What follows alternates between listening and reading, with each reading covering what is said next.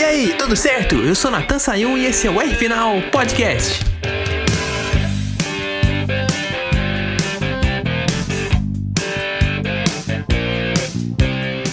Aí, editor, sabe como é que tá o nível de preocupação do Verstappen? Então, rapaz, eu acho que o menino deve estar feliz, viu? Como a gente diz aqui, deve estar mordendo a orelha, né? Só feliz não, ele tá rindo à toa. Mas eu tô rindo à toa. Não que a vida esteja assim tão boa, mas o sorriso ajuda a melhorar.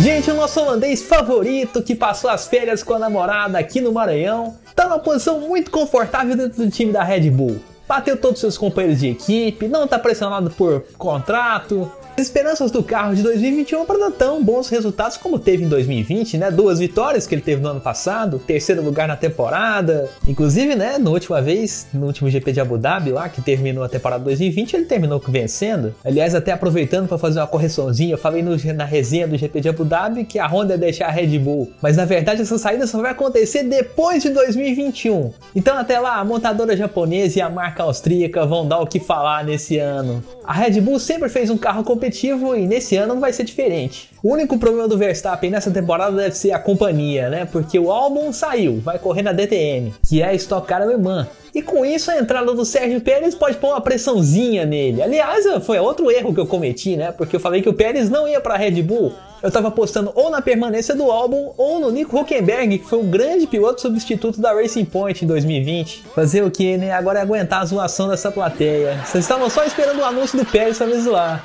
Mas falando do mexicano aí que quer impor o ritmo reggaeton que inclusive já tá começando a tocar aqui no fundo e a temporada nem começou, o Pérez é um piloto bom não é assim aquela coisa nível Hamilton, nível Vettel, mas é um piloto que parece ter descoberto seu potencial depois de tanto tempo. Poxa, depois de oito anos na Fórmula 1, o cara consegue uma vitória. Fora isso, teve uma temporada bastante regular, não se envolveu em acidentes bobos, teve uma pilotagem boa com um carro bom que a Racing Point ofereceu, né, que falavam que era Mercedes cor-de-rosa, e com isso ele fez o que não fazia desde 2012, chamar a atenção. Quando ele foi substituir o Hamilton na McLaren, isso lá na temporada de 2013, ele vinha com vários segundos lugares no bolso. E a chance para ele ir para a McLaren em 2013 foi para isso, conseguir uma vitória na categoria, ser um piloto competitivo, mas só que aquele ano deu tudo errado. A McLaren estava bem, ele não estava bem, estava muito novo. E em 2020 ele mostrou isso, não é mais aquele menino prodígio da época pré-McLaren, mas voltou a ter o status assim de, opa, temos um piloto com potencial.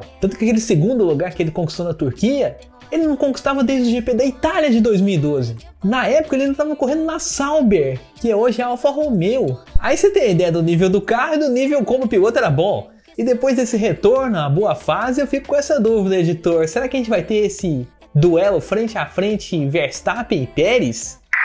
Rapaz, é um bom duelo, principalmente se estiver disputando a ponta, né?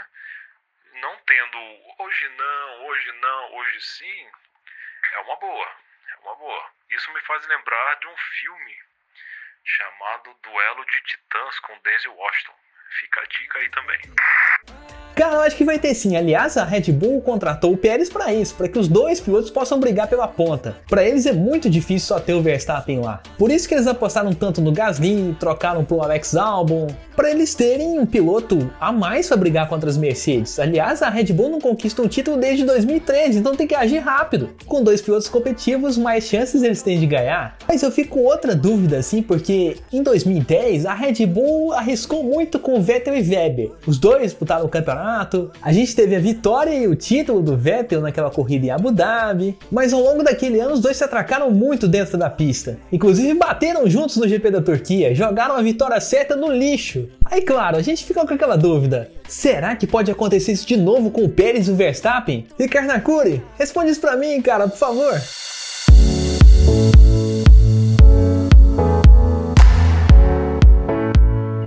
Fala, Natan e amigos do podcast R Final. Cara, eu não acho que Pérez e Verstappen seja algo semelhante ao que foi Vettel e Weber no começo da década passada. O motivo é muito simples. Na época, Vettel e Weber tinham carta branca para disputar. Não existia um piloto dominante um sobre o outro, não existia o, o fato de um ser primeiro piloto. Era uma disputa aberta. E por isso acabava acontecendo as disputas que estavam acontecendo. Vettel para se tornar um piloto campeão que ele queria ser e Weber que queria voltar a ter status de piloto, primeiro piloto, coisa que ele já teve na época da Jaguar, tá?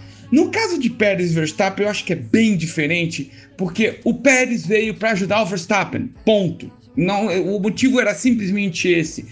É, o álbum veio para ajudar o Verstappen, só que ele não conseguiu se adaptar ao carro e nem à situação.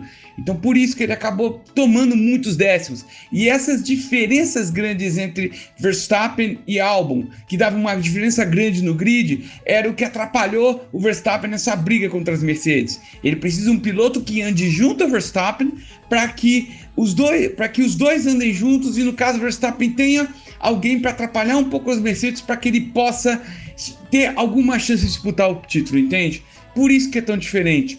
No caso, então, se o Pérez e o Verstappen estiverem disputando, o Verstappen atrás do Pérez, muito provavelmente o Pérez vai abrir passagem para o Verstappen passar. Eu, é o que eu sinceramente espero. Uma outra coisa que eu queria dizer a respeito de Red Bull, pessoal, é não subestime a Honda. A Honda ela pode não ter o melhor motor do grid. Acredito que mesmo com esse novo motor, com esse novo projeto que é a despedida dele da deles da categoria, eles não vão continuar tendo maiores motores de, da categoria, mas não subestimem uma Honda motivada. Eu aprendi isso nos anos 90 e sei bem o que eu estou falando. A Honda motivada corre atrás. A Honda motivada traz resultado. E pode ser, quem sabe, que a Honda traga um motor que diminua um pouco a diferença entre os Mercedes, mas diminua o suficiente para tornar o carro da Red Bull, que é um carro rápido, um carro vencedor. Então, vamos esperar para ver como vai ser esse ano. E digo de novo: não subestime a Honda quando ela está motivada, tá? Falou, gente!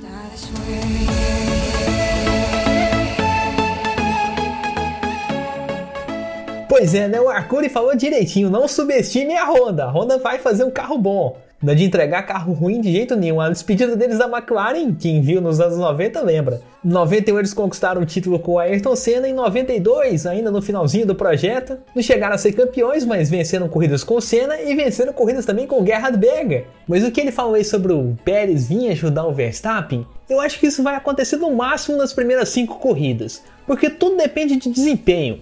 Vai que o Pérez começa a andar muito mais, começa a disputar vitórias, começa a disputar pódios, ganha alguma corrida. Aí o holandês vai ter que se reimpor na equipe. E como a gente sabe, a Red Bull não tem aquele jogo de equipe estilo Ferrari, de ah, um tá mais rápido do que o outro, deixa passar. Ah, deixa ali, um tá num pit stop numa estratégia de corrida diferente. Lá é cada um por si. Quer ganhar posição? Ganha na pista. A única vez que eu vi o Weber ajudando o Vettel foi numa situação de mega emergência. O Vettel precisava ganhar umas posições para ganhar o campeonato de 2012 e precisava passar pelo australiano. A Red Bull pediu com um jeitinho assim do tipo, ele tá chegando, deixa passar. E o Weber abriu assim de um jeito muito rápido, deixou passar e voltou pro seu ritmo normal de corrida. Fora isso, não teve aquele jogo pesado de primeiro, segundo piloto. Então, para mim, baseado nesse histórico, essa vai ser a maior história que a gente vai acompanhar na temporada 2021. Um mexicano tentando se reimpor e um holandês tentando ganhar um título inédito. Aliás, o Verstappen falou numa entrevista para o canal Ziggo, que transmite a Fórmula 1 para a Holanda,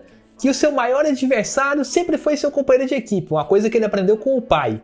E falou que o Pérez também tem essa mesma mentalidade. Bom, dá para dizer aí que o jogo psicológico já começou. O jogo prático começa em março com a primeira corrida no GP do Bahrein. E até lá, o que será que esses dois vão aprontar nessa pré-temporada? Será que chegou a dupla que vai bater Lewis Hamilton? Tudo é possível. Por hoje eu fico por aqui, até a próxima e um grande abraço!